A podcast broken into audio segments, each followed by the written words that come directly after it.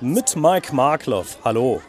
Kürbisse, Ziegen, Traktoren. Der Odenwälder Bauernmarkt am Erbacher Sportpark lädt an diesem Wochenende wieder zum Flanieren, zum Essen, zum Trinken und auch zum Einkaufen ein. Und zwar vor allem Produkte hier aus der Region. Etwa 70 Anbieter sind hier in diesem Jahr vertreten, so viele wie noch nie, sagt der Veranstalter. Und ich bin jetzt hier am Stand der Familie Berger. Bei mir ist Flora Berger.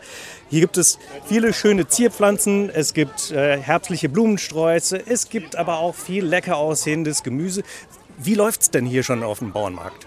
Bisher läuft es bei diesem sonnigen Wetter sehr gut. Wir hoffen, dass es weiterhin so bleibt und dass vielleicht noch mehr Kundengäste kommen.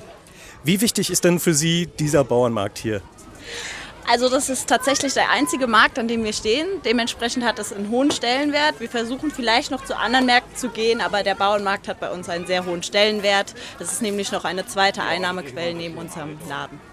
Vielen Dank. Ja, und neben Ständen, wo es also was zu kaufen gibt, gibt es in diesem Jahr auch wieder ein buntes Rahmenprogramm mit viel Musik, mit Karussells und auch dem Traktortreffen am Sonntag. Ja, und wer weniger Rummel haben will, sondern vielleicht einfach nur die gute Aussicht genießen will, der kann das an diesem Wochenende in Heppenheim machen. Hier wird nämlich feierlich die Aussichtsplattform am Heppenheimer Steinkopf eingeweiht.